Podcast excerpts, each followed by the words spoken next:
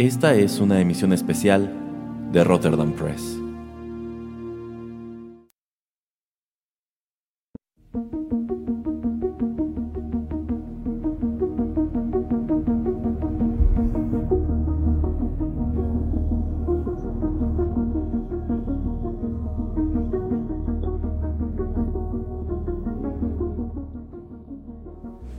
Hola amigos, ¿qué tal? Qué gusto saludarlos una vez más a través de los micrófonos de Rotterdam Press y darles la bienvenida a otra emisión especial del podcast. En esta ocasión también tengo, pues no el gusto, pero ya saben, siempre está aquí, de que me acompañe el señor Juanito Pereira. Hola, ¿qué tal a todos? Y bueno, en esta ocasión estaremos platicando sobre un título, un título muy interesante, un título debo decir del que yo no esperaba nada tampoco esperaba que en algún momento nos sentáramos a hablar de él porque, bueno, yo tenía mis opiniones de este producto antes de verlo y unas muy distintas conforme fui avanzando en él. ¿De qué estaremos platicando hoy, señor Pereira? Vamos a hablar de la serie animada de Netflix Arcane. Exacto, esta serie animada que de hecho es una adaptación de un, de un videojuego. Eh, de hecho, debo decir, me debatí mucho sobre si esto debía ser una emisión especial o debía ser un programa de 8 bits, pero en vista de que creo que en realidad no tenemos ninguno de los dos mucho que decir sobre el videojuego, dije, vamos a enfocarnos totalmente en la serie y pues a ver qué tal. Así que traigo algo de música, estoy seguro que los dos tenemos mucho que decir sobre este título, así que pongamos fin a esta introducción y vayamos con nuestro primer tema musical.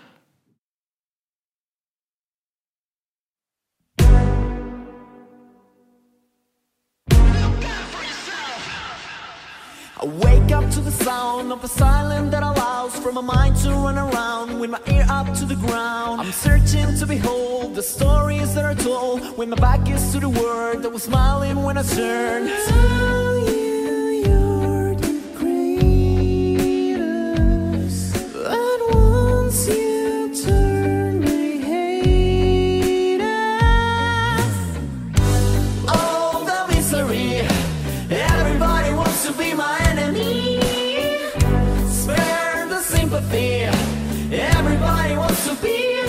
My enemy.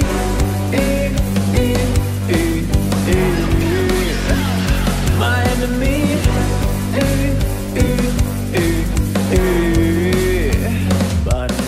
Your words up on the wall as you're praying for my fall, and the laughter in the holes, and the names I've been called. I stuck it in my mind, and I'm waiting for the time when I show you what it's like to be worshipped on the mind.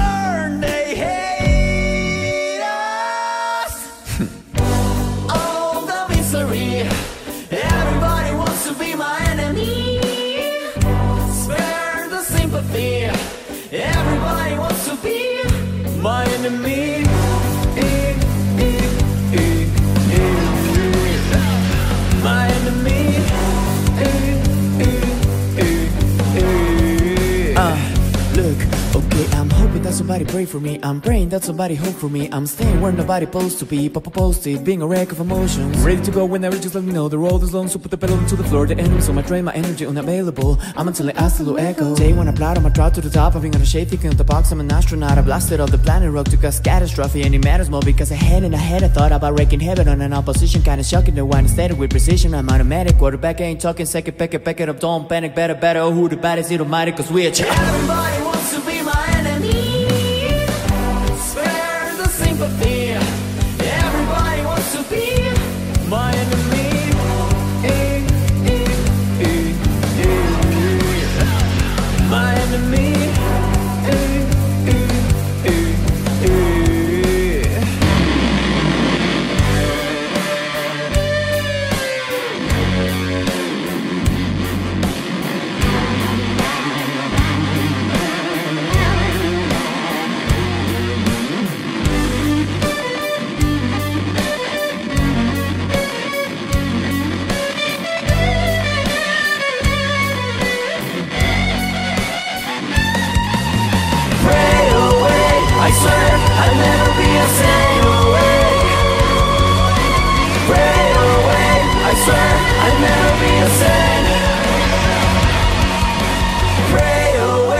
I swear I'd never be a saint away. Pray away. I swear I'd never be a saint.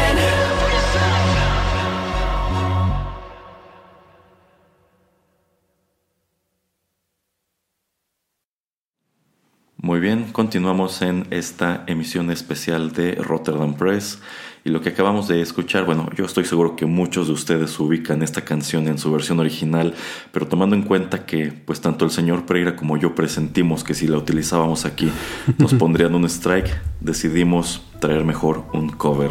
Este tema que acabamos de presentarles se titula Enemy. Esta canción es original de Imagine Dragons acompañados por JID y ellos escriben esta canción en específico para la serie animada Arcane que apareció en Netflix en el año 2021. La música de esta serie fue presentada en un álbum recopilado por Interscope Records. Eh, y bueno, esta canción es escrita por Imagine Dragons, Justin Tranter y Madman and Robin.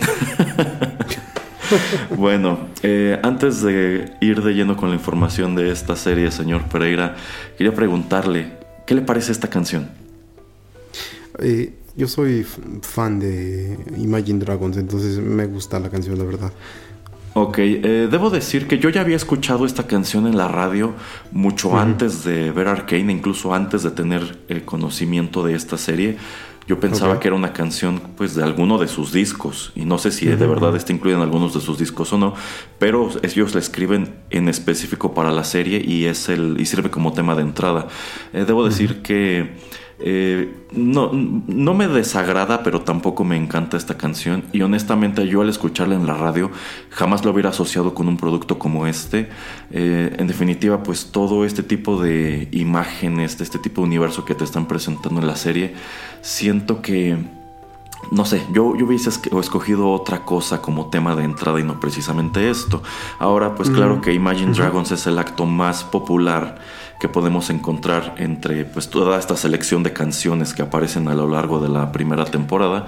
De allí que yo deduzca que Riot Games dijo, pues esta es la canción más grande que tenemos, esta es una canción que sí se está escuchando en la radio y en la televisión, entonces pues tenemos que colocarla al principio de cada uno de los episodios. Eh, algo que también me llama la atención es que esta banda hace un cameo en la serie. Una, bueno, versiones animadas de ellos son presentados en un episodio muy brevemente como músicos callejeros en, este, pues, en este pueblo eh, todo horrible, ¿no? Entonces eh, me gusta que es un momento muy meta al momento de estar buscando covers de, de esta canción. Debo decir que escuché varios, pero es que esta canción tiene un sonido muy peculiar y encontré algunos que eran pues un poco más poperos, encontré unos que eran metaleros y dije, siento que ninguno eh, le es fiel al sonido original de la, de la canción. Hasta que encontré este que corre a cargo de este usuario que nada más se identifica como Mr. López 1221.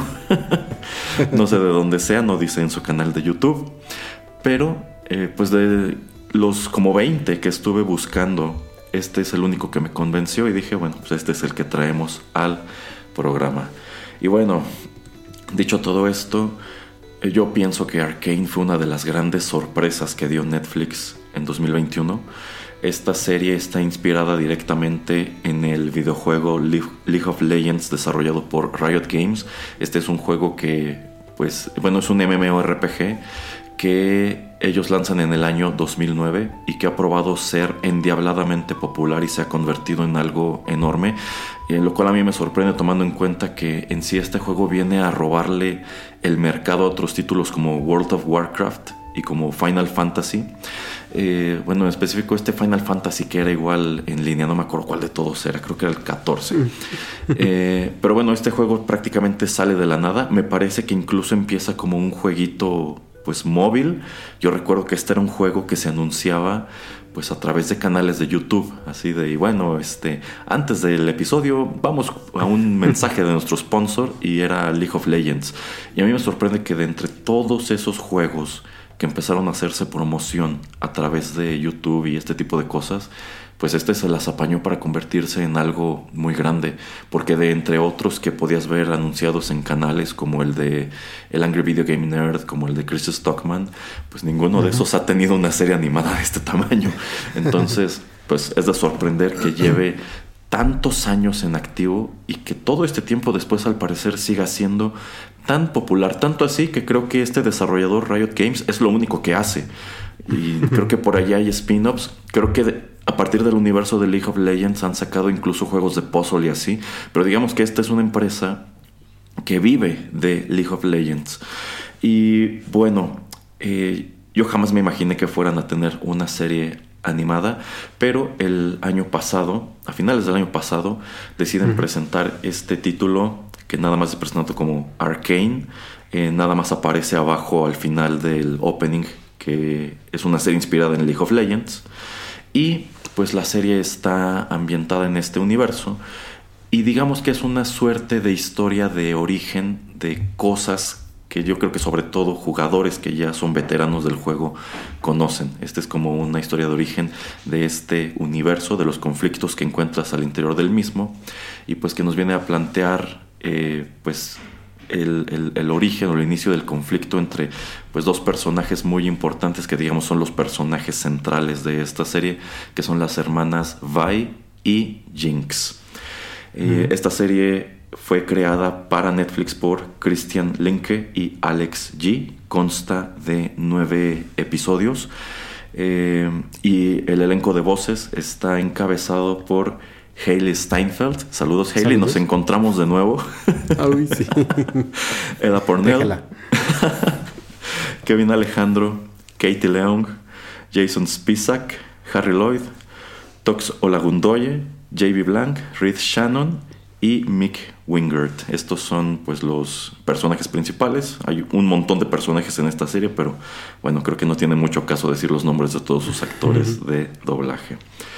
Eh, como les decía en la introducción, a mí en un inicio no me llamó mucho la atención ver esto, porque yo nunca he sido fan de League of Legends. Sencillamente siento que no es, un, no es, la, no es la clase de juego que esté dirigido a mí, tomando en cuenta que este es un juego pues muy de pay to play. Este es un juego que a su interior está lleno de microtransacciones, es así que hace dinero la empresa que lo desarrolló. Sin embargo, me llama mucho la atención que luego de que se estrena esto, que en apariencia iba dirigido sobre todo a fans del juego, pues muchas personas comienzan a señalar que esta serie tenía muchísima calidad y al momento de que estamos grabando este programa, esta serie está calificada con un 100% en Rotten Tomatoes.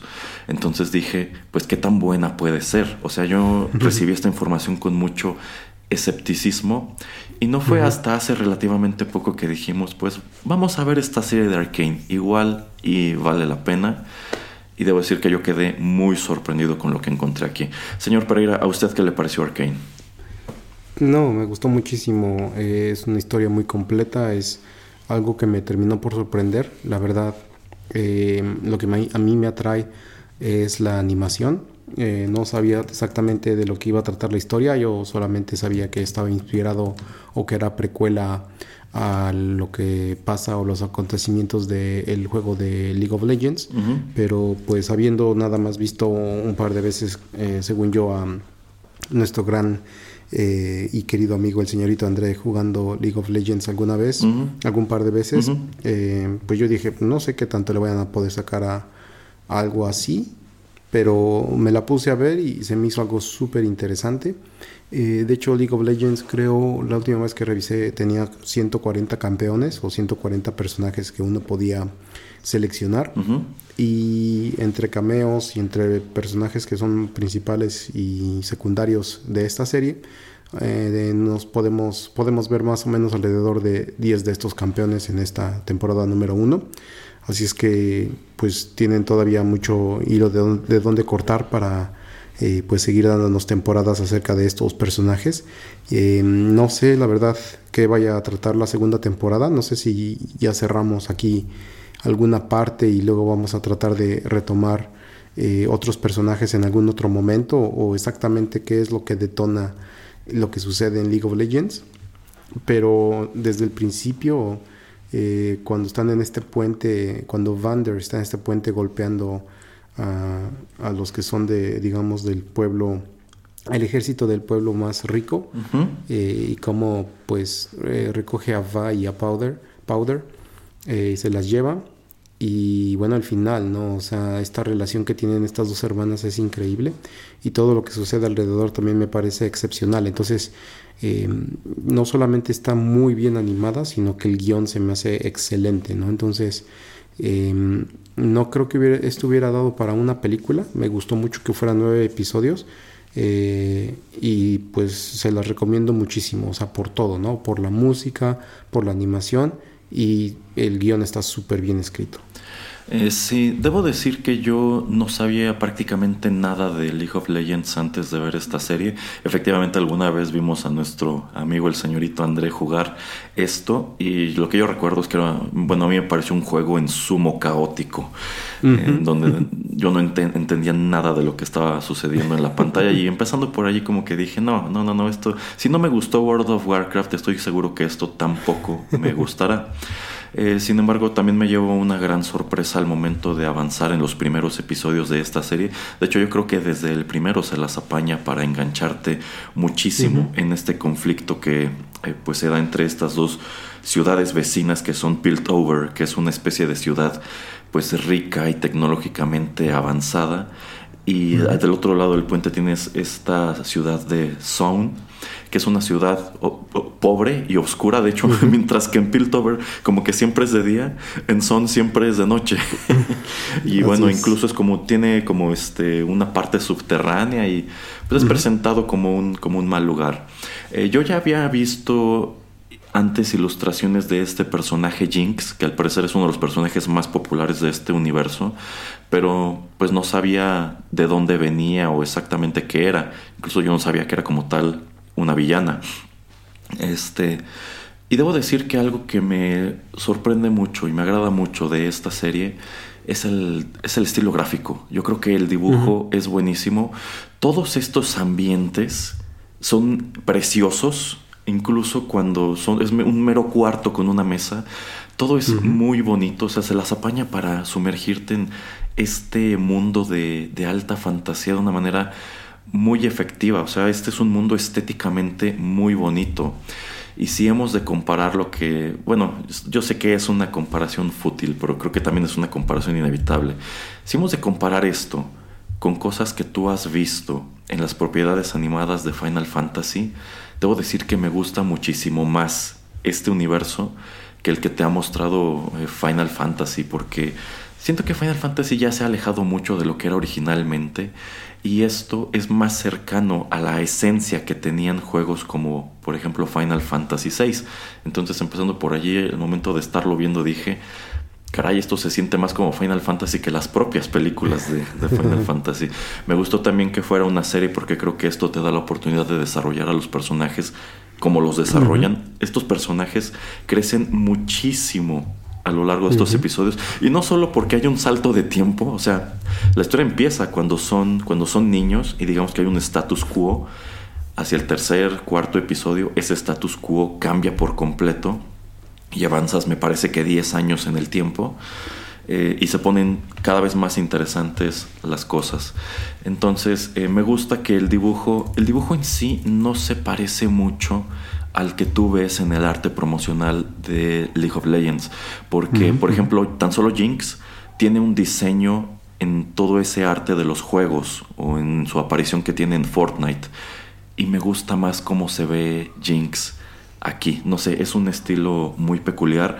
Entonces, empezando por el dibujo, empezando por la animación, es de notar que esta serie debe haberse hecho con muchísimo dinero porque incluso hay puntos en donde se toman algunas libertades estilísticas que tú podrías sentir que están muy fuera de lugar, pero sencillamente son deslumbrantes. Ya mencionaré un momento específico un poco más adelante. Y bueno, eh, algo que ya habíamos comentado antes el señor Pereira y yo en Tecpile me parece, es el hecho de que pues este es un producto animado que sale prácticamente de la nada. y viene producido directamente por el desarrollador del juego, del mismo modo que muchos años atrás fue Square quien presentó la primera película de Final Fantasy y bueno, ya dedicamos todo un programa a qué es lo que salió bien y mal con, con esa película. Pero si hablamos, si comparamos esto con el trabajo que está realizando Disney actualmente, si nos regresamos a 2021, bueno, pues una de las grandes producciones animadas que Disney presenta es Luca. También tenemos este otro spin-off de, de, Soul, que es 22 eh, vs. Earth. Y tenemos otras series como esta pequeña secuela de Monster Inc. Y bueno, claro que tenemos todo lo que hemos visto en el, en el MCU, ¿no? Tenemos también esta otra serie de, de What If y, demás. Pero si a mí me, me pidieran poner en la balanza la calidad en general de Arkane comparándolo con estos productos de Disney Pixar, yo diría que esto es considerablemente superior. Y yo considero que es considerablemente superior porque digamos que Disney en este momento tiene el problema, y esto se ha notado bastante en películas como No Way Home y Eternals, de que el mismo departamento de efectos especiales, la misma gente que hace su CGI, está haciendo mil cosas. Y es que ya no nada más están trabajando en una gran película que se estrenará en el verano. Están trabajando en series, están trabajando en películas que van a cine, están trabajando en películas que van a Disney Plus, están trabajando en efectos especiales para quién sabe cuántas películas del MCU. Entonces, yo pienso que si de pronto tienes críticas como ciertas partes eh, de No Way Home en donde los efectos generados por computadora se ven horribles, pues se debe a que probablemente a la persona que le dijeron tienes que hacer este efecto, pues esta semana tienes que hacer este efecto y otros 20. Entonces a ver cómo le haces para sacármelos todos rápido. Y en cambio, pues aquí se notó que tuvieron muchísimo más tiempo para desarrollar todo y digamos que pudieron volcar su atención a todo lo que tú estás viendo en la pantalla. Y yo creo que eso es de, notar. Eh, tristemente, bueno, eh, aunque esto en definitiva creo que no hubiera funcionado igual como película, el hecho de que sea una serie le cierra la puerta a un número de pues galardones que podrían que, con los cuales yo creo que esto podría haber arrasado. Porque yo creo que si tú hubieras presentado esto como una película esto sin ningún problema hubiera estado nominado este, al Oscar de mejor película animada y muy probablemente lo hubiera ganado. Sin embargo en vista de que es una serie de televisión y bueno, una serie animada y es aparte una serie no de televisión sino de streaming, pues digamos que no son muchas las cosas a las que puede aspirar. Sin embargo, esta serie arrasó en los Annie Awards del año 2021, que son eh, premios de animación, no necesariamente de animación en streaming y así, sino animación en, general. Y me parece que tienen un montón de categorías y esas categorías creo que incluso hasta pueden subdividirse en episodios y así. Y bueno, todas las categorías en las que Arkane estuvo nominada, pues las arrasó. Y yo creo que con justa razón, porque esto está increíble de principio a fin. Pero bueno, eh, vamos a escuchar más música, señor Pereira, y en el siguiente bloque podemos platicar un poco sobre lo que es la historia y sobre todo los personajes de esta serie. Ya regresamos.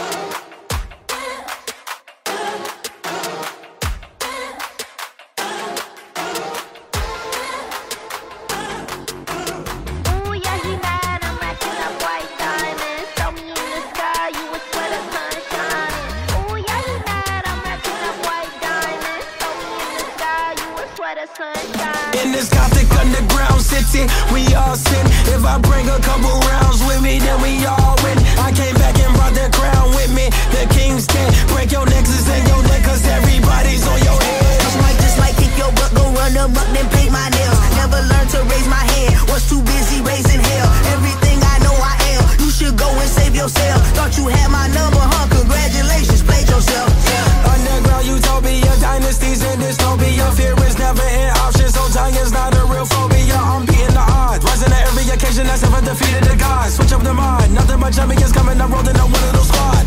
Hold still, but like back then. Uh, talk back till I snap back.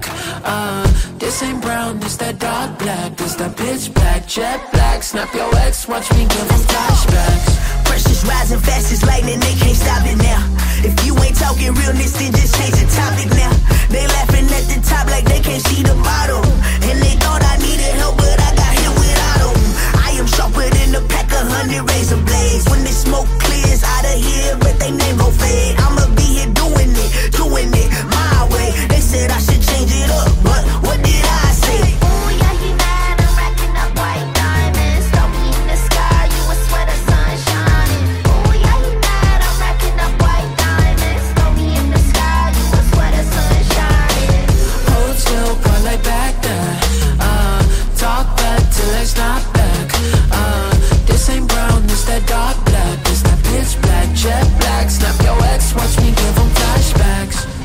magic all on me, I feel like I'm Tracy McGrady.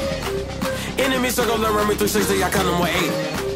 I've been equipped with the spirit beside me since I was a baby. It's getting chaotic. I made me a product for causing the chaos right here where they. This gothic underground city, we all sin. If I bring a couple rounds with me, then we all win. I came back and brought the crown with me. The king's king. Break your nexus and your neck, cause everybody's on your head.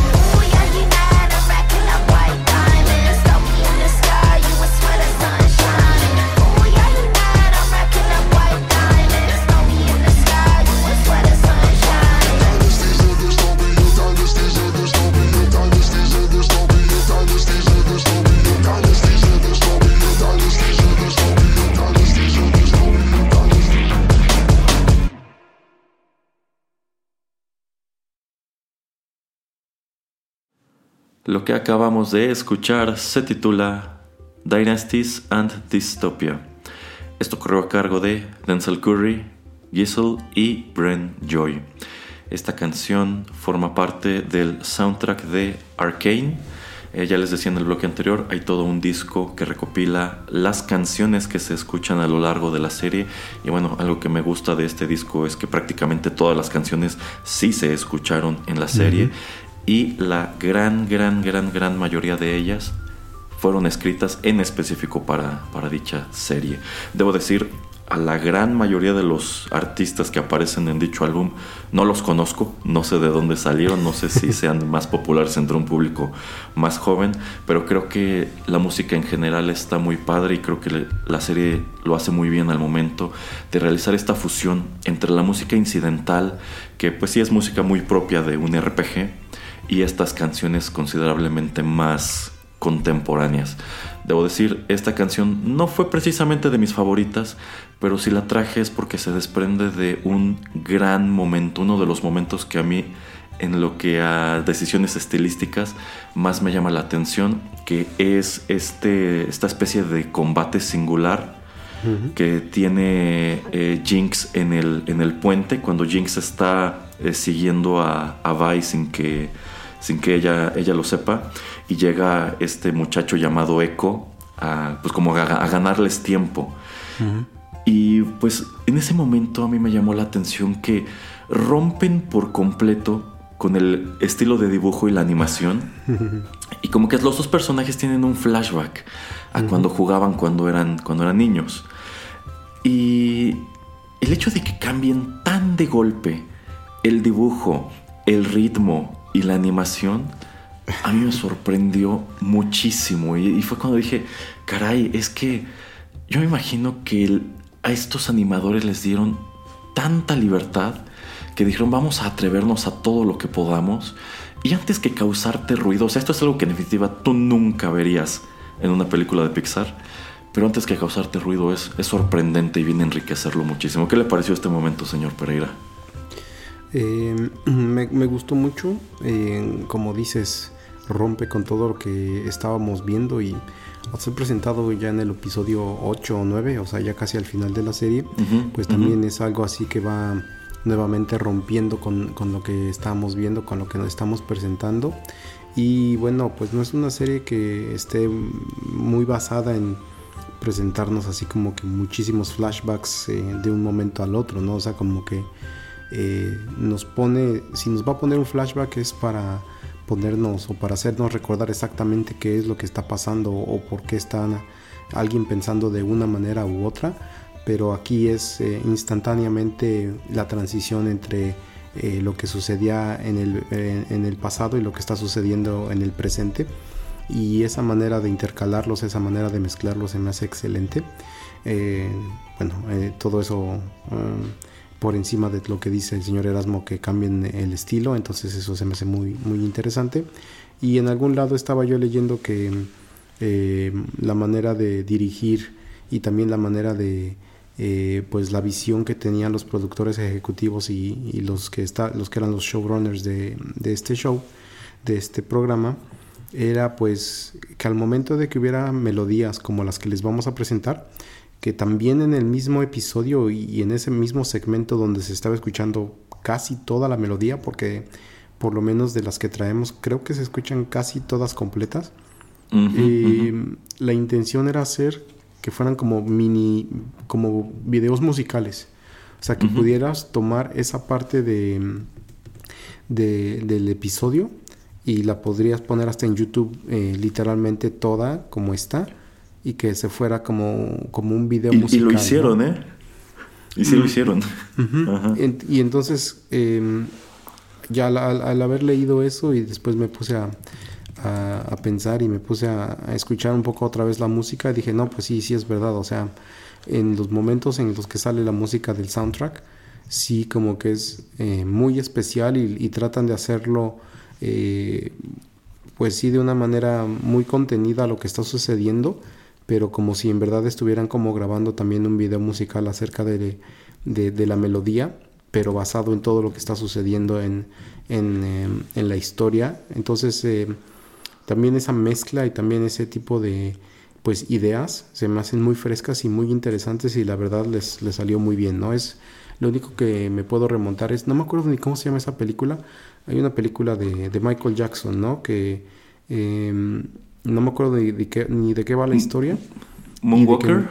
No me acuerdo ni cómo se llama la película, de que hay varios puntos donde él, eh, debe ser esa, eh, se pone a cantar, ¿no? O sea, cuando está ahí en el, en el bar y hace su, ya sabes, ¿no? Su eh, icónica inclinación y luego en el desierto creo que se encuentra como un tipo conejo tipo Mm. este eh, de Energizer y bueno, etcétera, etcétera. Eh, pero también ahí hay varias transiciones donde como que van metiendo melodías y van haciendo como clips de esas melodías. Entonces como que sería el único que podría comparar, pero pues tiene añísimos que no me acuerdo de, de esa película, que tiene años que no la veo, eh, pero como que es lo que me vino ahorita a la cabeza. De todas maneras, como no lo hemos visto en tanto tiempo, se me hace algo muy, muy interesante y muy fresco.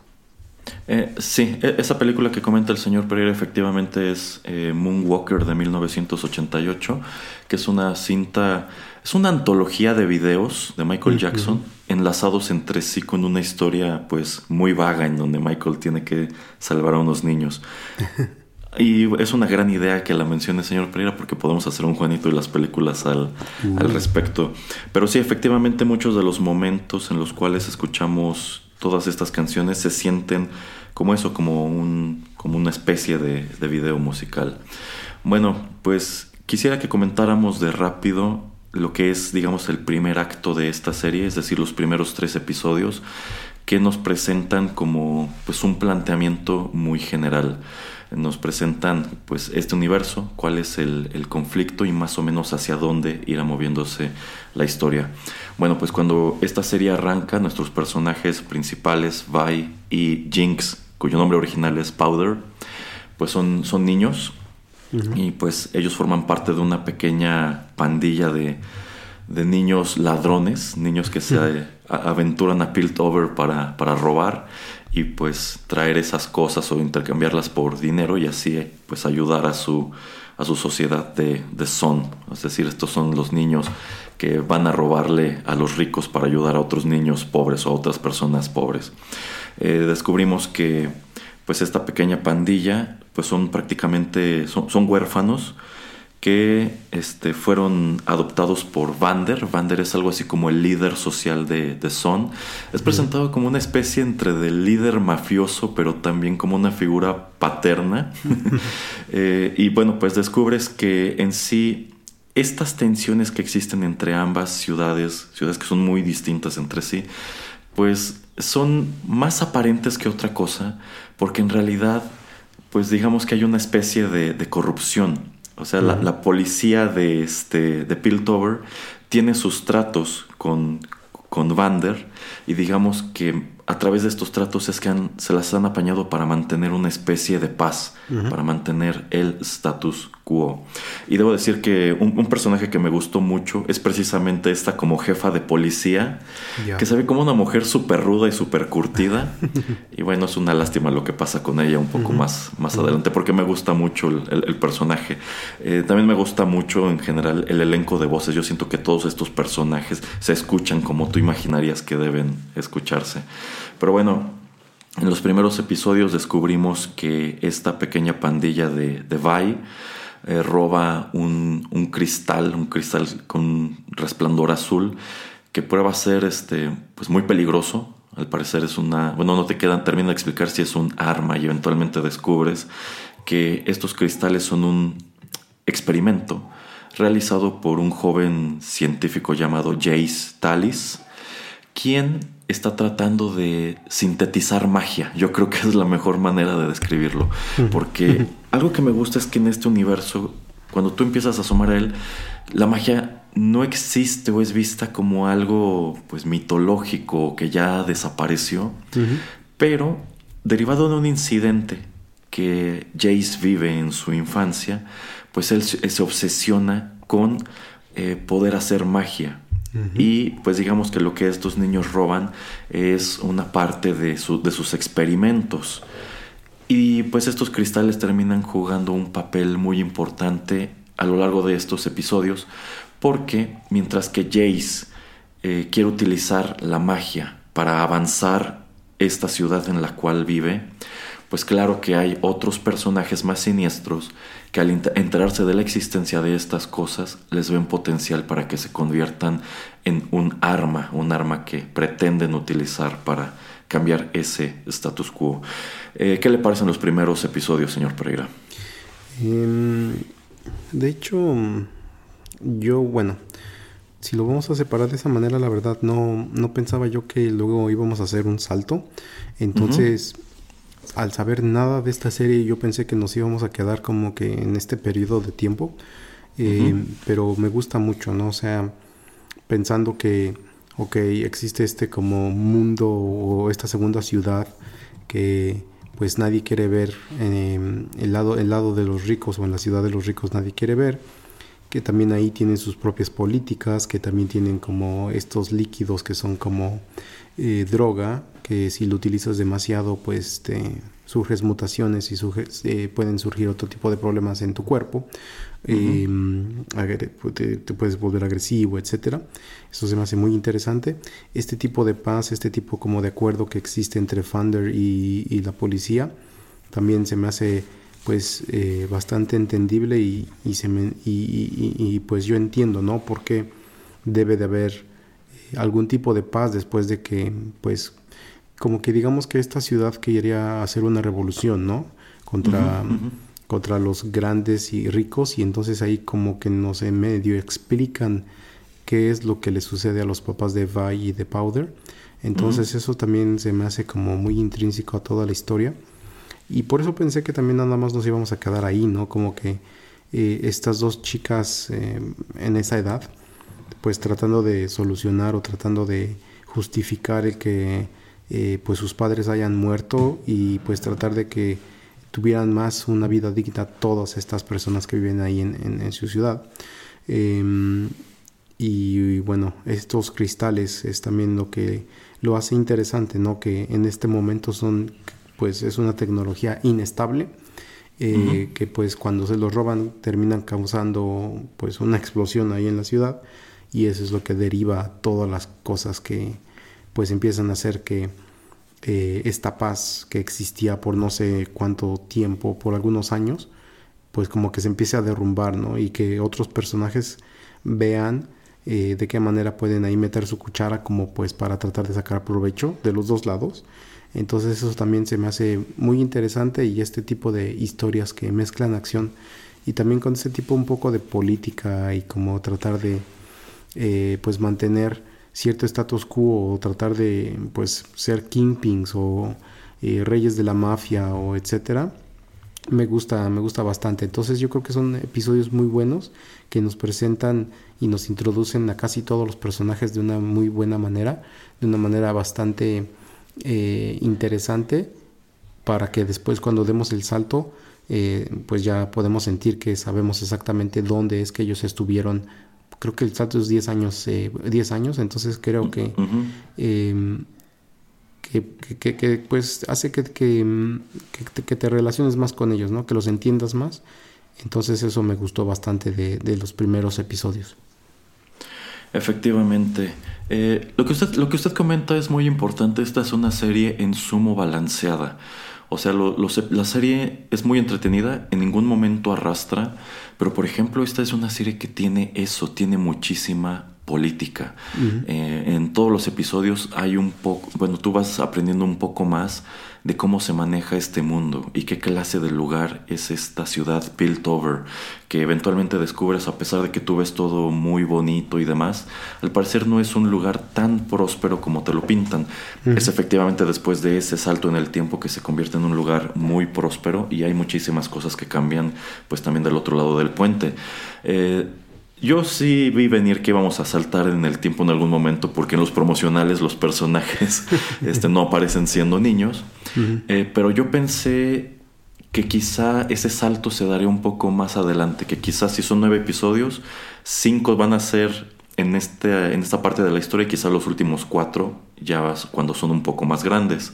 Eh, eh, entonces yo no vi venir que fuéramos a dar ese salto en el tiempo tan pronto y tampoco vi venir que muchos, que tantos de los personajes que te presentaron aquí fueran a, a quedar fuera de la historia de, de esta manera. Por ejemplo, eh, yo pensé que estos dos, estos otros dos muchachos que son los amigos de Vi y de Powder, eh, que se llaman Milo y Clagor, este, que me parecen personajes muy simpáticos. Yo no pensé que fueran a terminar como terminaron. Y Yo estaba casi seguro que pues se quedarían este, dentro, de la, dentro de la historia. Y bueno, o sea, me, me- me llama la atención y me gusta que digamos que llegado a cierto punto, todo este mundo que ya te presentaron deciden desmoronarlo por completo.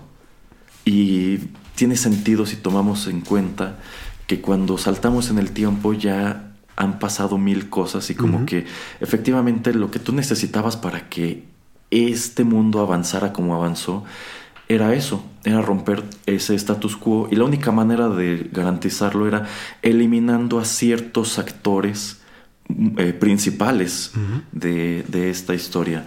Entonces, eh, creo que hasta ese punto la historia está muy bien contada y se las apaña pues para que sientas como que la ausencia de esos personajes con los cuales des- dentro de lo que cabe llegaste a encariñarte en estos primeros Y- tres episodios. Y, también eh, te presentan o te tratan como que de dirigir a, a pensar que el gran villano de toda esta historia va a ser Silco. Y pues sorpresa, ¿no? O sea, no, o sea, hay, hay otras cosas, hay otras gente, hay otra gente, hay otras situaciones, entonces eso como que eh, que no nos presenten solamente como un gran villano, eso también creo que hace una historia muy muy rica, la verdad. Eh, sí, ahora también es importante mencionar que cuando nosotros encontramos este mundo, efectivamente eh, te dan a entender que aquí ya hubo una especie de guerra civil y que precisamente Vi y Powder son víctimas de esa guerra civil. Bueno, todos estos huérfanos que viven con Vander son como huérfanos de esa guerra y esta paz corrupta que tiene él con la policía es precisamente para prevenir que haya otra guerra civil. Y ok, unos están muy bien, otros están mal, pero como que Vander tiene esta filosofía de, pues ni modo, así nos tocó vivir y es mejor vivir así en paz que hacer una guerra para cambiar las cosas. Eh, y efectivamente te presentan a este personaje Silco como que será el gran villano de esta historia, ¿no? Y en un principio pues aparece como estos villanos de, oh, soy muy malo porque tengo que ser muy malo. Pero pues terminas descubriendo que este es un villano con un montón de matices, es un villano muy texturizado y que tiene una ideología que, con, con la cual tú como espectador hasta cierto punto terminas empatizando, ¿no? Entonces, eh, sí, sí me gusta mucho eh, por allí. Eh, me gustan también, pues, estos personajes iniciales. Debo decir que me, me gusta mucho cómo presentan a Powder en este punto de la historia, porque en vista de que te la muestran como esta niña pues tímida, cobarde y a quien al parecer pues, tiene muy mala suerte y nada le sale bien, pero que tiene muchas ganas de, de ayudar, dices, bueno, ¿cómo se va a convertir este personaje en lo que te van a mostrar más adelante? Y para mí tiene todo el sentido del mundo y me gusta que hasta cierto punto la relación entre Vi y Powder termina por convertirse en un reflejo de lo que te dan a entender fue la relación entre Vander y Silco. Y el hecho de que la historia empiece en este punto a mí me pone a pensar que sin ningún problema podrían hacer una precuela. Oh, sí. Sin ningún problema podrían hacer, si no otra serie, quizá una película que te contara la historia de estos dos. Nada más que fuera como, bueno, cómo se conocen, cómo se hacen amigos y cómo terminan pues peleándose o traicionándose, porque digamos que esa es una historia que no terminaron de contarte. No hace falta que te la cuenten para que funcione la historia, pero a fin de cuentas es algo que podría interesarte aprender, ¿no? Sí, exactamente. Tiene, o sea, al haber escrito tan gran buena primera temporada, eh, pues tienen muchos lados para donde hacerse y, y muchas ideas eh, que pueden tomar y explorar. Entonces, no dudaría que en algunos años, si sigue siendo las siguientes temporadas, eh, pues muy importantes, muy bien hechas y vistas por mucha gente, no dudo que, que sí veamos cosas como esta. Eh, por ejemplo, un personaje del que yo creo que no te cuentan lo suficiente es este como elfo, el, el- el profesor Heimerdinger, que pues te es presentado como que es un personaje muy importante dentro de esta sociedad, pero nunca terminan de decirte exactamente por qué y por qué él se- es tan reacio y se opone tanto a que desarrollen los experimentos de, de Jace. Porque mientras que todos alrededor de Jace dicen, es que sí hay que explotar esta tecnología, como que él dice, no, porque yo he visto lo que puede, de lo que es capaz esta tecnología y así como no queremos que haya otra guerra civil, no queremos que ocurran las cosas horribles que pueden ocurrir si, si utilizamos esto de la manera equivocada. Entonces, pues sí, como que hay mucho olor, hay mucho olor que no terminan de contarte, pero tiene todo el potencial de que te lo desarrollen en algún otro momento. Vamos con otra canción y seguimos platicando, señor Pereira.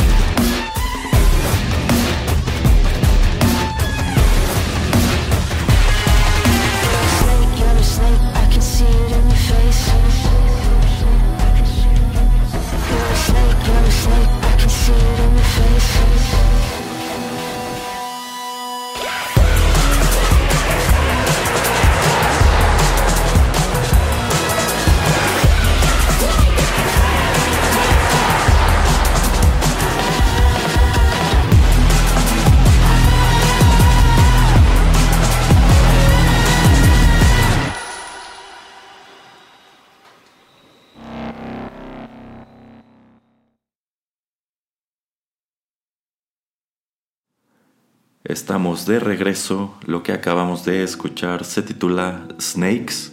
Esto corrió a cargo de Puris y Miyavi. Y esta es otra canción que se escribió para la banda, bueno, para el soundtrack de Arcane. Esta canción en específico se escucha, pues ya en uno de los últimos episodios, en una de las grandes escenas de acción, que es cuando Vi y Jace por fin deciden que pueden utilizar todas estas herramientas para otros propósitos y así digamos abrirse paso a través de la operación de eh, pues de Zone.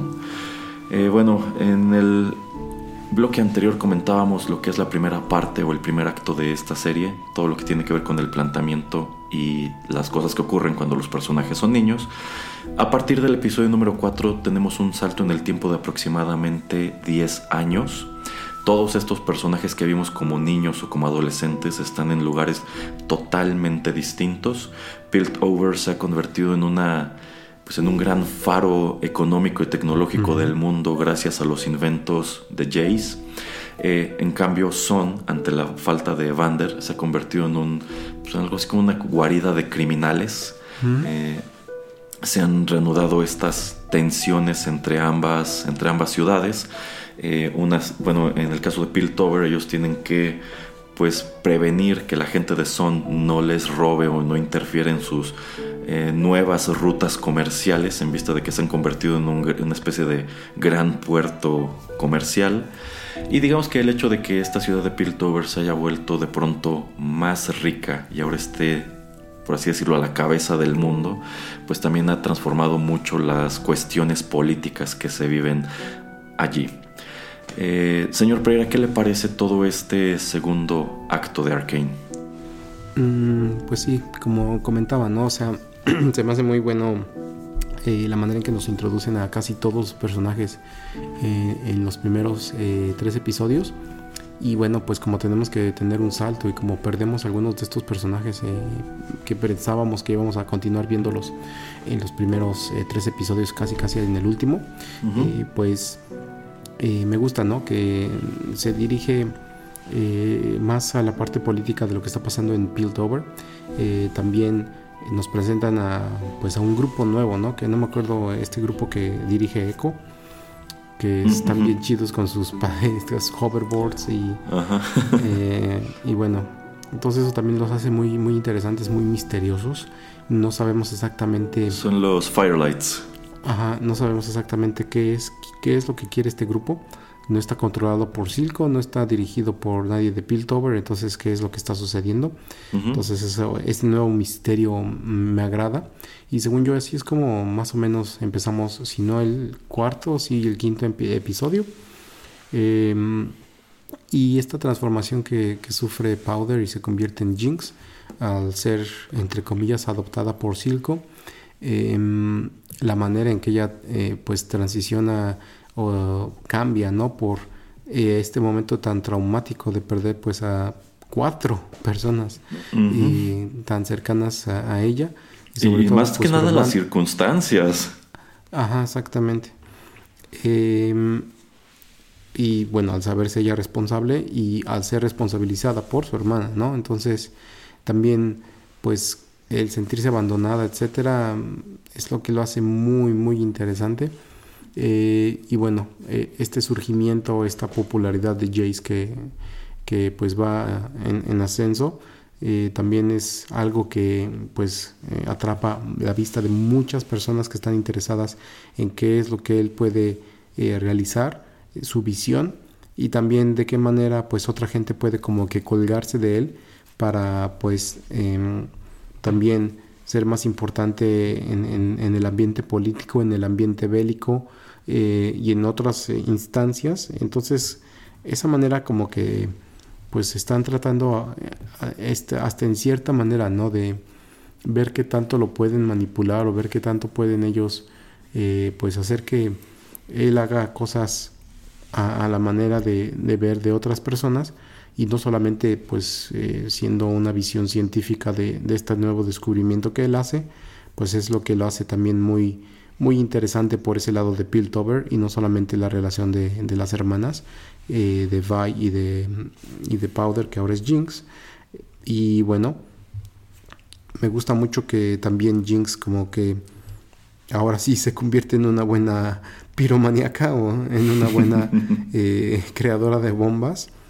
Y todo este, mm, a partir de ese cuarto episodio, eh, este pequeño reino de terror que ella realiza y todas estas pintas que hace, eh, que parece como un changuito, que es, tenía un changuito en, en los primeros episodios, que es como su grito de guerra o su logo o, o su marca para que la gente sepa pues más o menos que fue ella. Eh, esto de aterrorizar a, a Piltover y que pues traten de atraparla, etcétera, y cómo también eso detona y forma todo lo que va a ser eh, la narrativa de, de esta segunda parte y tercera parte de la historia, me agrada bastante. Entonces, está súper bien hecha la, la serie, la verdad, o sea, va muy bien escalonada, va muy bien, o sea, todo está súper bien conectado, entonces, eh, eh, buenísima, la verdad. Eh, sí, y sobre todo que si en la primera parte tú viste mucho de la política de Piltover, aquí ves todavía, todavía más y ves cómo este consejo que controla la ciudad se ha vuelto mucho más ambicioso y se ha vuelto pues más corrupto en vista de que pues una ciudad que crecieron mucho y muy rápido. Y Efectivamente, eh, algo que me, que me llamó la atención es que en los primeros tres episodios a ti te queda claro que el centro de la historia son Vi y Powder o Jinx. Sin embargo, tú dejas de ver a Vi un muy buen rato después de este salto del tiempo. De hecho, no te dicen exactamente qué pasó con ella. Lo que sí te dejan muy claro es que, pues, Jinx está muy afectada por todo lo que ocurrió en, pues, en la última vez que, que la vio. Eh, y efectivamente me gusta cómo pues le dan totalmente el giro a este personaje. O sea, el per- prácticamente te dan a entender que esta mujer se volvió loca después de todo lo que pasó. Y pues la influencia de, de Silco, quien termina convirtiéndose en pues, algo así como en su papá, pues claro que no le ayudó para nada. En vista de que Silco, digamos que él la grumeó con cierta finalidad. O sea, él le vio, él le vio a, a- a Powder la utilidad que Vi nunca le vio, que, bueno, que Vi y que Vander nunca le vieron, y él pues estuvo más que dispuesto a, a explotarla. Y Jinx termina convirtiéndose, yo creo que es el adjetivo correcto, en una terrorista. Tanto así que todo este elenco de malosos que son como, que forman el, el círculo cercano de, de, este, de Silco, como que dicen, wow, creo que todo esto ya es demasiado, ¿no? Tienes que detenerla o al menos deja que nosotros nos encarguemos de ella. Pero también te queda claro que Silco, sin proponérselo, se encariñó mucho con ella, o sea, sí la ve como, como su hija. Entonces, como que tampoco se atreve a hacerlo y a fin de cuentas las cosas que ella está haciendo dentro del que cabe le convienen. Entonces, efectivamente, como que tiene esta cuestión de que va y pinta este, este como changuito mecánico en los lugares que va a atacar o que quede como huella de su crimen. Este, y también me gusta mucho que está como disasociada y como que tiene estos momentos en donde escucha voces. Y para colmo esas voces son las de pues estos otros dos muchachos que, que mueren como resultado de, de su bomba que sí salió bien. este, y como incluso tiene visiones pues de versiones medio retorcidas de ellos mismos. Y como, bueno, o sea, sí, sí es muy, es muy espeluznante, son muy espeluznantes esos, esos momentos. Pero dentro de lo que cabe, hasta cierto punto de esta serie tú sientes que el personaje aún podría tener cierta redención, porque aún recuerda muchas cosas y como que al enterarse de que Vi sigue viva y al parecer está de regreso en Song, eh, ella no reacciona como piensa que va a reaccionar. Porque, por ejemplo, a mí me, me gustó mucho este momento cuando ella ataca esta como embarcación voladora. Y una de las chicas que la enfrenta O sea, es una chica con el cabello rosa, igual que, que Vi. E y, y ella se saca de onda como, ¿es Vi o no es Vi? Y pues su primera reacción al ver que tiene el cabello rosa pues, es dispararle y matarla. y dices, ok, esta chica creo que quedó muy afectada por lo que pasó. Sin embargo, cuando se encuentra con la verdadera Vi, como que ella no sabe qué hacer. No sabe este, si verla como un enemigo, no sabe si entregarse como esta nostalgia que ella siente eh, por su hermana. Y pues claro que también tiene todas estas inseguridades cuando se da cuenta de que al parecer ya hay alguien en la vida de Vi que ocupa el lugar que ella dejó, dejó hueco. Entonces me parece un desarrollo de personaje increíble. O sea, yo pienso que Jinx es quien termina llevándose por entero esta serie. Si bien eso no, qui- no quiere decir que el resto de los personajes no estén muy bien desarrollados y resulten muy interesantes porque eh, a lo largo de estos episodios vas descubriendo más cosas de todos ellos. Por ejemplo, esta chica que también forma parte del consejo, Mel Medarda, en un principio es presentada como, híjole, como una mujer muy manipuladora, ¿no? Y como que ella quiere utilizar a, a, a Jace para sus propios fines y por eso está dispuesta a apoyarlo, eh, a pesar de que pues, este otro señor, Heimerdinger, no, no quiere hacerlo. Y como que ella dice, no, es que tienes que salvar tu investigación, es que sí tienes que llevar esta tecnología, este Hextech en esta dirección. Y, y llegado a cierto punto te das cuenta de que esta chica en realidad no es nada de lo que tú creías antes, porque en realidad es, esta chica fue pues como expulsada de su reino. O sea, es como una princesa a quien echaron de su reino porque al parecer su madre, su madre no creía que fuera muy capaz de ocupar su lugar y digamos que la mandó a foguearse. Y a mí me encanta cuando sale la mamá. y la mamá es una, es una cretina. O sea, este personaje en otra época habría sido un personaje masculino, pero el hecho de que sea una mujer a mí me encanta. Entonces, eh, el personaje cambia mucho de un punto a otro. También está el caso de este asistente de Jace llamado Víctor, quien en un principio te es presentado como una persona muy simpatética, como que, debe- como que dices, pues sí, ¿no? Por la condición en la que vive, por esta enfermedad que arrastra y el hecho de que pues, él está consciente de que no va a vivir mucho, pues muy fácil simpatizar con él, ¿no? Y entender por qué decidió apoyar a Jace y aferrarse a, a Jace como la esperanza de, con, con la esperanza de que estaban haciendo algo bueno y en realidad quien termina desvirtuando estos experimentos por completo es él. Entonces los personajes se transforman mucho todo a lo largo de la historia y yo creo que, que eso es genial porque no, no lo sientes como algo tan lineal, no lo sientes como algo, híjole, este, pues que ya te hayan dicho todo desde el principio. O sea, yo siento que esta es una dinámica incluso muy como de Game of Thrones, ¿no? En donde las alianzas exacto. van cambiando, en donde de pronto quienes parecían ser buenos, al parecer no lo eran tanto y bueno, hay muchas cosas que, que se transforman a lo largo de estos episodios y yo siento que ahí es en donde radica la riqueza de toda esta narrativa. Bueno, ya hablamos de pues una mitad de esta de estos personajes principales que es Jinx, pero ¿a usted qué le pareció el personaje de Vi, señor Pereira?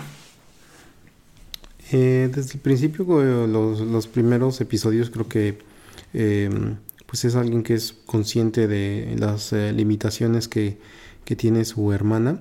Eh, a mí me gusta mucho que pues es alguien ¿no? que tiene la energía o que tiene también la inmadurez eh, que Fander trata como eh, pues de moldear, ¿no? Como para que no cometa los mismos errores que una generación antes, o sea que la generación de Vander comete cuando tratan de crear esta revolución. Eh, y bueno, eso es cuando le dicen, ¿no? Que cuando los están buscando, eh, que tenga mucho cuidado, ¿no? O sea, que no quiere, ella, él no quiere que ellos acaben como pues, sus papás, ¿no? Entonces él sabe lo que eh, puede de- detonar muchos grandes problemas. Y la versión ya más madura, más grande de, de Vi, me termina también agradando porque eh, pues es muy impulsiva, no es tan em, em, calculadora. Eh, la verdad, eso de que va y trata de golpear a la, a, a la lugarteniente de, de Silco se me hace muy interesante. Eh, La, la relación que tiene con, con Kathleen, que le dice cupcake me encanta. Entonces Ajá. ahí también me gusta mucho eso, ¿no? Que es muy sutil que te dicen, ah, pues como que hay, en verdad como que sí hay algo ahí. O como que como que sí quieren que, que haya algo ahí. Entonces eso, esa, esa manera también de, pues de, de tratar de ser incluyente de una manera muy, muy, muy inteligente, la verdad. Me, Sí, me no es tan muy face. Exactamente. Entonces eso así, este tipo de, de, de guiones que te digo que están muy bien armados. Entonces es también como que algo que pues uno tiene que resaltar. Eh, y bueno, al final de cuentas pues ella se da cuenta, ¿no? De que la familia pues debe de serlo todo, de que pues em, queriendo o no queriendo pues ella es llevada a prisión. Creo que estos 10 años es cuando está en prisión, entonces por eso nunca termina buscando a Jinx. Y pues de cualquier manera el que ella trate de salvarla, em, pues es este, este es, es esta gran lucha interna que ella siempre tiene que em, pues que lidiar con. Eh, yo creo que hasta el último punto de, de la historia, que es cuando eh, lanzan la melodía que es con la que vamos a cerrar el programa. Entonces yo creo que hasta ahí, la verdad no sé si ya después de ese punto como que dice, ok, ya todo está perdido. Entonces eso también me deja muchas ganas de ver qué es lo que va a pasar eh, más adelante. Pero por ahora, eh, la manera en que ella pues trata todavía de mantener la paz entre eh, Piltover y, y, Sound, me gusta mucho. Entonces, pues no sé, o sea, se me hace un personaje muy eh, poderoso, muy interesante y que es una gran, es, o sea, es una peleadora, es alguien que, que pues es idealista. Entonces eso también como que puede, yo creo que en algún punto puede ser su acabose. Entonces, pues ya veremos si esta esperanza como que de recuperar a su hermana o no es lo que va a terminar pues haciendo que tome decisiones muy equivocadas, pero por lo menos por toda esta primera temporada me gusta mucho el desarrollo que le dan. A, a mí me encanta cuando vuelves a encontrar a Bai ya en este segundo acto, Ujú. que el lugar donde la encuentras en el lugar yo creo más evidente que es la cárcel. Porque efectivamente como que era una niña este muy pues muy temperamental, muy imprudente. Y después claro, algún, en algún punto esta chica debió meterse en un problema y pues la arrestaron y terminó en prisión.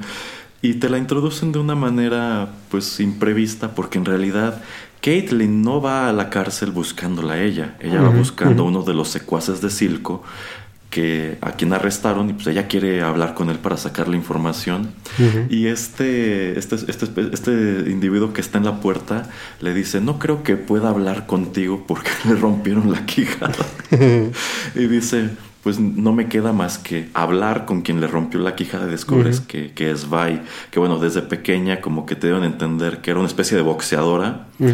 y efectivamente como que esta, a esta chica le gusta resolver las cosas con los puños y eventualmente obtiene unos puños gigantes para hacerlo. Igual que su papá, entonces me gusta que es un trato, bueno, no, no que no su papá, que Vander, porque Vander también tenía estos como, como boxers y como que ella hereda ese trato de, de él.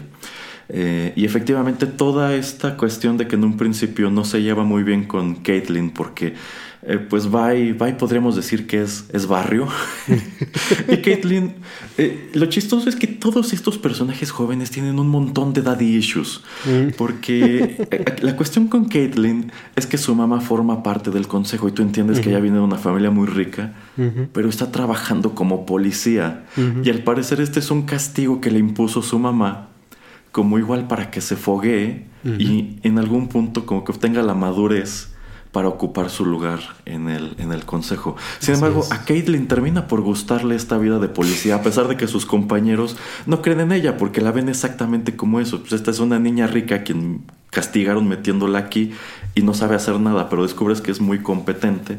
Y precisamente como es muy competente, es así que va y se da cuenta de que pues no es lo que parece. Y efectivamente como que por ahí tratan de desarrollar algo más, que me parece que sí es canon en el, en el juego, pero no sé, es como un juego en- entre ellas muy, muy interesante, es como un vaivén, ¿no?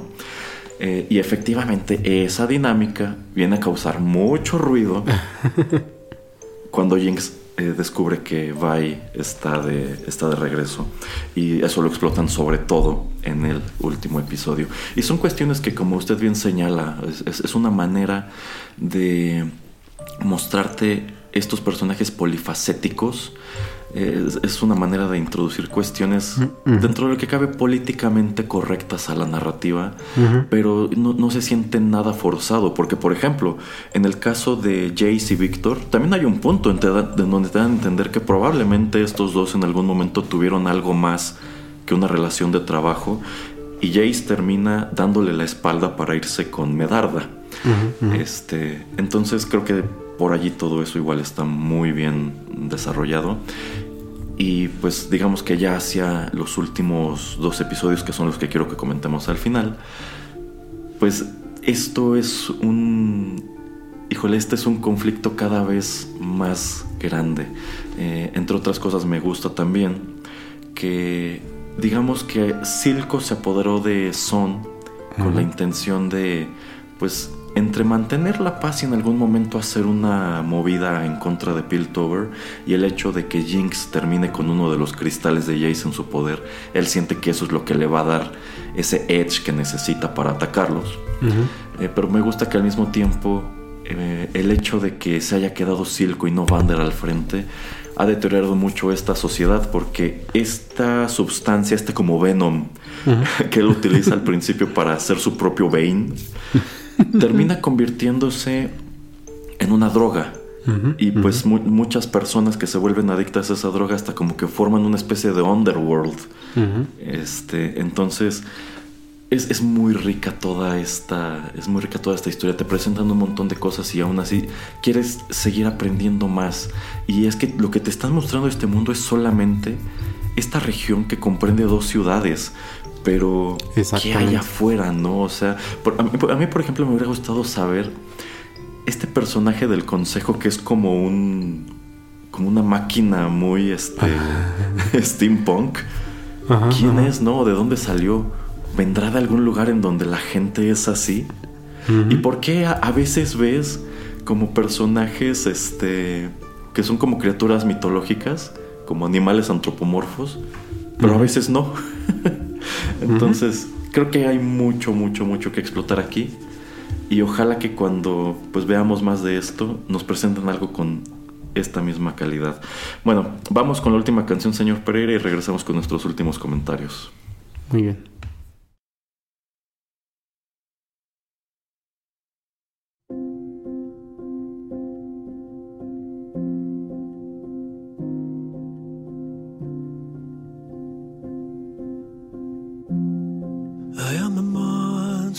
Created. You ripped out all my parts. And worst of all, for me to live, I gotta kill the part of me that saw. And I needed you more. I hope you know we had everything. You broke me and left these pieces. I want you to hurt like you hurt me today. And I want you to lose like I lose when I play what could have been.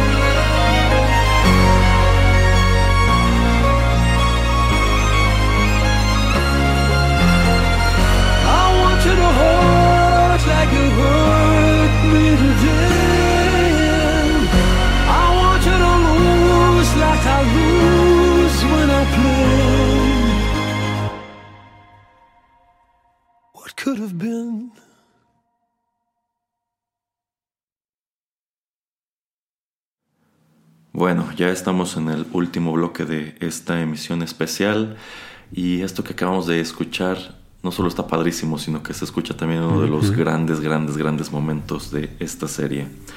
Esos fueron Sting y Ray Chen interpretando la canción What Could Have Been. Este tema, por supuesto, también es presentado en exclusiva como parte de este soundtrack. Se escucha en, digamos que, el punto culminante del episodio final de esta primera temporada. Bueno, pues para ir cerrando con este comentario y con lo que vimos al final de esta serie, señor Pereira, eh, ¿algún otro personaje que le haya gustado de este elenco? Eh, bueno, ya comentábamos muy brevemente a Herm, Hermingi- se me va, Her, Hei- Heimerdinger. Heimerdinger. Eh, me gusta mucho, ¿no? O sea, que tiene que como 400 años o algo así. Ajá. eh, Ajá. que es así como el Yoda de este universo, que ha estado ahí por muchísimo tiempo, Ajá. entonces se la sabe de todas, todas. Eh, y la manera en que él cree que pues la magia, la tecnología deben de ser dos cosas separadas y que nunca deben de ser mezcladas. Eh, también pues se nota, ¿no? Que es alguien mucho de la comunidad científica que también quiere apoyar a gente que es nueva, que, que tiene ganas, que eh, tiene pues como que todas estas inquietudes.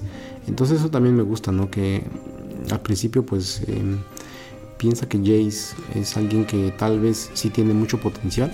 Eh, también me gusta mucho Víctor, ¿no? Y toma eh, toda la, la historia y también que eh, se toman tiempo, no solamente en Víctor, pero sí en otros personajes secundarios para presentarnos un poco acerca de sus historias.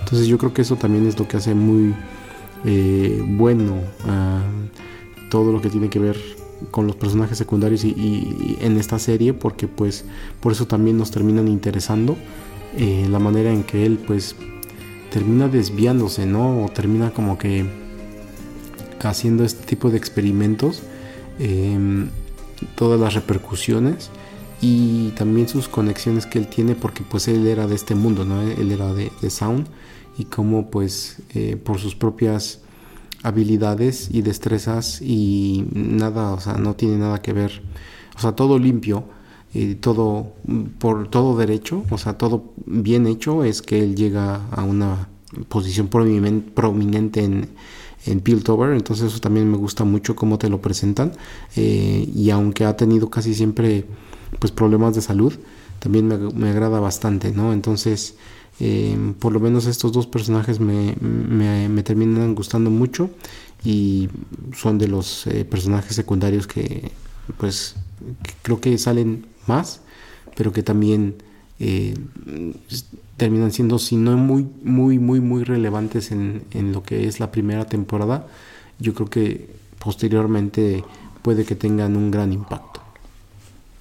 Efectivamente. Eh, a mí me gusta mucho cómo la dinámica de Jace y de Heimerdinger empieza en un punto y ambos terminan esta historia en lugares totalmente distintos. Porque digamos que esta es la historia del ascenso de Jace, como pues es un chico, un chico humilde que pues empieza a hacer sus experimentos, empieza a llamar la atención del consejo y comienza a crecer políticamente, tanto así que deciden hacerle un asiento extra en el, en el consejo. Y digamos que termina teniendo mucho poder y también empieza pues a, a darse cuenta que tiene que corromperse para poder sal- sa- sacar adelante pues ya no tanto sus experimentos sino a, sino a Piltover. la manera en que mm, Mel le enseña en, en que este como era una obra de teatro o algo, ¿no? O sea, donde están en los palcos. Ah, sí. Y le dice, mira, Ajá. este, este del consejo, mira, está haciendo negocios con esta persona, este está haciendo esta otra otra cosa, y etcétera, etcétera. O sea, ujú. presentando lo que, presentándole a, a Jace que eh, pues no todas son blancas palomitas, ¿no? O sea que todos tienen Sa- sa- ¿Sabe, sabe qué faltó en esa escena, señor Pereira? Que Mel le contara la tragedia de Dark Plagueis. algo así. Sí, sí. a, a mí me recordó mucho esa escena, ¿eh? Y yo siento que ese es el tipo de líos políticos que le faltó a las, a las precuelas con toda esa cuestión del Senado. Probablemente, pero mm, bueno, esos son para otros programas. Pero el problema con precuela- precuelas eh, de Star Wars es que, como son películas, nadie tiene tiempo para problemas políticos, malditos. O sea, en fin. Em, pero bueno, entonces eso yo creo que también es lo que eh, pues nos presenta o, o nos hace ver o le hace ver a Jace que en algunos puntos, como en estos últimos episodios, tiene que eh, pues llegar a algún tipo de acuerdo, como por ejemplo con Silco, ¿no? O sea, Jace le dice, pues eh, tu Jinx ha estado de terrorista en, en Piltover, ha puesto bombas, ha secuestrado gente, ha hecho a diestra y siniestra, entrégamela y puedes tener la, la independencia de tu, de tu ciudad. Entonces, mm, pues ese tipo como que de acuerdos también me gusta mucho que pues, nos enseña, ¿no? O sea, que él cree mucho en la tecnología, él se quiere, él se quiere ver como así, como el, el héroe o la representación de cómo el progreso puede ser algo que puede llegarle a todos y en algún punto pues le enseñan, ¿no? Que la realidad es otra. Sí, sí es muy interesante. Y es que al mismo tiempo que ocurren todas estas cosas, Heimerdinger, que era quien apoyaba a Jace, termina cayendo en desgracia. Lo expulsan del consejo y termina literalmente en la calle recogiendo a Echo, quien está herido después de la pelea con Jinx. Y a pesar de que Heimerdinger siente que su carrera ya se acabó, precisamente al ayudar a Echo se percata de que probablemente aún tiene muchas cosas que hacer, pero quizá ya no en Piltover, sino este que pues encuentra esta especie de comuna hippie a la que pertenece Echo. Y dice, bueno, es que si todos estos muchachos tienen tantas ganas de pelear y de salir adelante y se las han apañado para construir este lugar, probablemente puedo echarles la mano. Si en Piltover ya no quieren mi conocimiento, probablemente puedo desarrollarlo aquí. Y yo siento que esa es una de las líneas argumentales que veremos en el futuro de esta serie. Sin embargo, pues todo esto culmina cuando pues nuestro elenco de personajes principales se encuentran y cuando todo este conflicto pues deriva en esta en esta conversación muy de, de Dark Knight de Christopher Nolan al final, cuando efectivamente Vi y, y Jinx, bueno, Jinx este, secuestra a, a Caitlyn porque está celosa, este, también atrapa a Vi, quien se adentró a Son junto con Jace para destruir la fábrica de, la fábrica de drogas de Silco. Y pues también decide atrapar a Silco y como que Jinx dice necesito juntar a todos estos personajes para entender qué es lo que está pasando y decidir qué es lo que va a pasar. Y es este momento cuando Jinx, cuando tú, tú, tú hasta este punto sientes que Jinx todavía tiene redención y como que ella se lo da a entender a Vi, ¿sabes qué? Tú y yo podemos irnos de aquí y volver a ser hermanas, puedes tener de vuelta a Powder. Pero la condición que le pone es que tiene que matar a Caitlyn. y, y Vi obviamente no va a matar a, no va a matar a Caitlyn.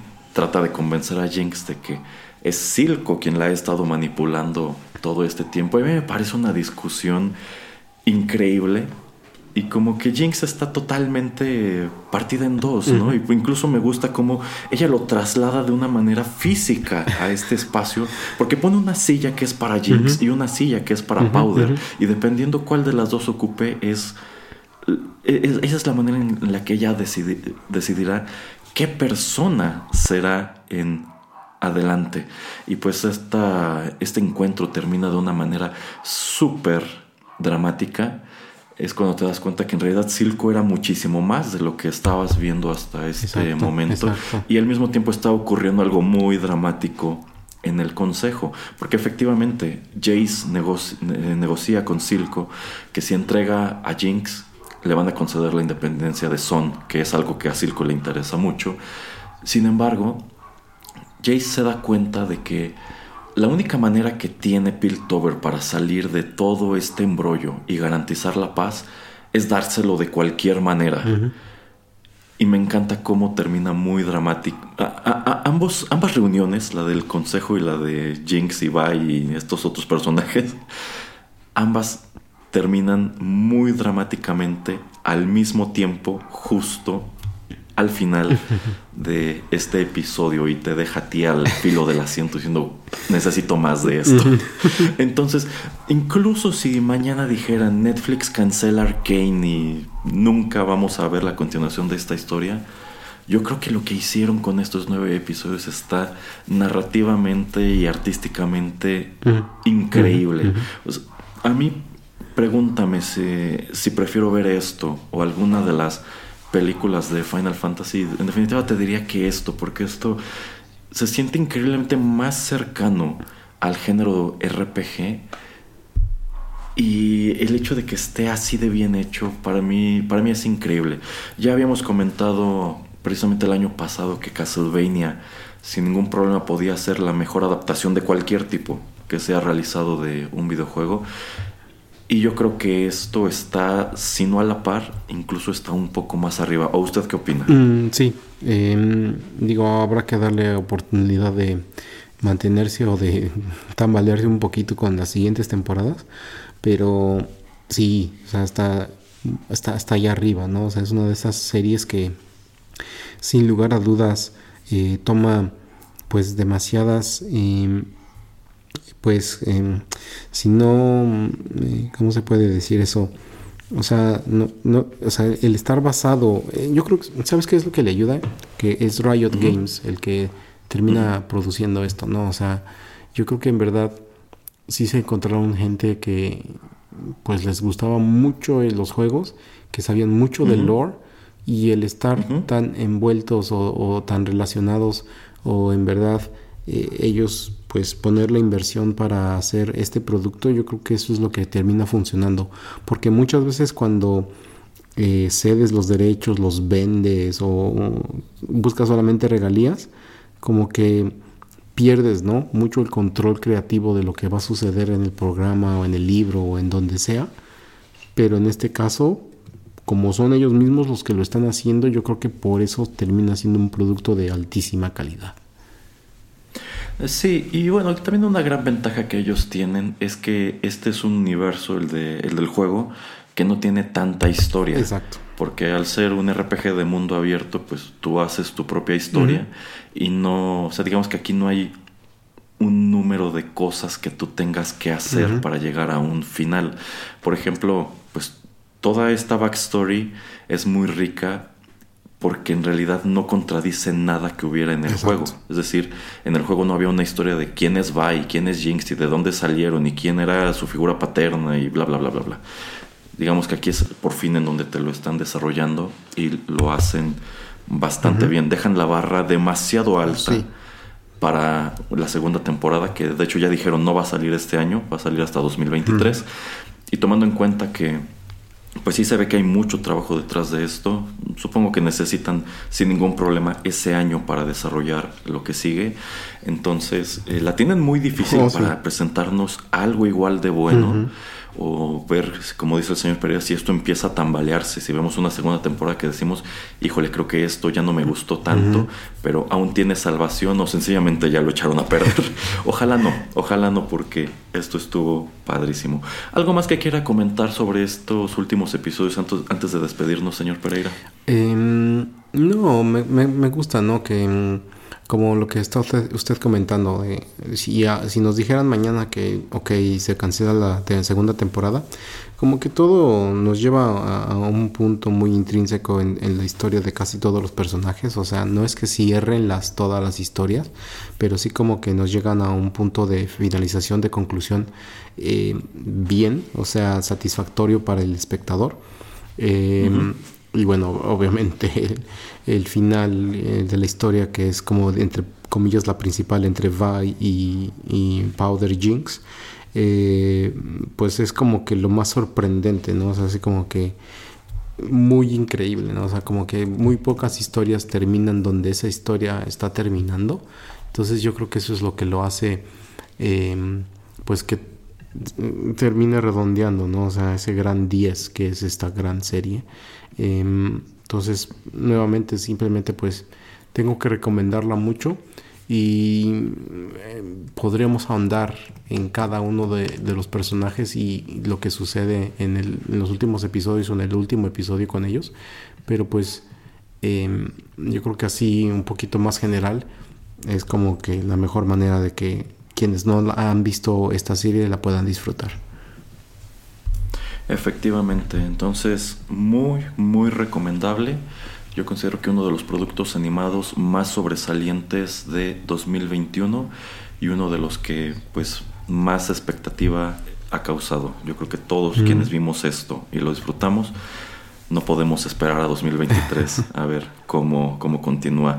Eh, nada más como reflexión final, eh, debo decir, el hecho de que esta serie me haya gustado tanto, para mí, al menos para mí, no se traduce en que tenga la curiosidad de descargar el juego o asomar a él. No sé usted, señor Pereira. No, eh, esa era como que iba a ser como mi conclusión aquí de todo el programa de eh, ya que aumentábamos, ¿no? Que ok, está basado en personajes de League of Legends y lo que sea, pero eh, ok, tal vez eh, si eres fanático de mm, los videojuegos te, te guste más o le entiendas más a ciertas cosas, pero pues puede ser alguien como nosotros que conocemos de casi cero a nada de este juego y de su lore y que lo vas a disfrutar muchísimo. Entonces, eh, pues no es necesario adentrarse, no es necesario meterse a ver eh, de qué está basado o de qué está hecho el juego.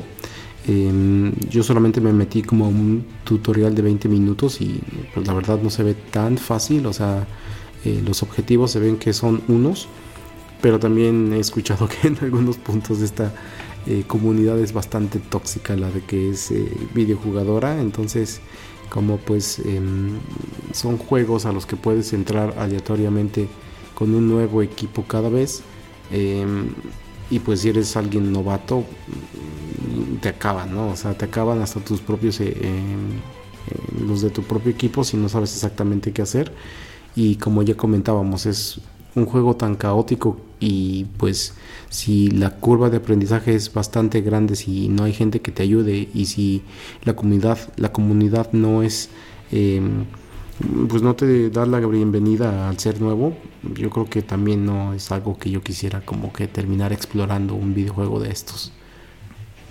Eh, sí, sí, de hecho es lo que tengo entendido que esta comunidad de jugadores más veteranos de League of Legends sí es un poco, un poco tóxica y un poco complicada y al parecer como que no les ha gustado esta oleada de nuevos jugadores que han llegado precisamente a raíz de Arkane. Pero bueno, eh, muy interesante, muy recomendable. No queda más que eh, recordarles que todos los contenidos de Rotterdam Press están disponibles en SoundCloud, iTunes, eh, Spotify, Tuning Radio y bueno, todas las apps de podcast que se les ocurran. Todos nuestros contenidos son eh, gratuitos. Si les gustó esta reseña, no dejen de compartirla y ya lo saben, el señor Pereira y yo aquí los estamos esperando prácticamente todas las semanas con cosas nuevas. Muchas gracias por la sintonía. Los esperamos muy pronto.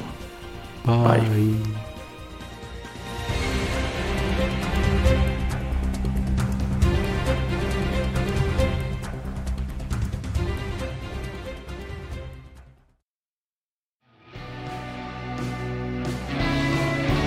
Estás escuchando Rotterdam Press.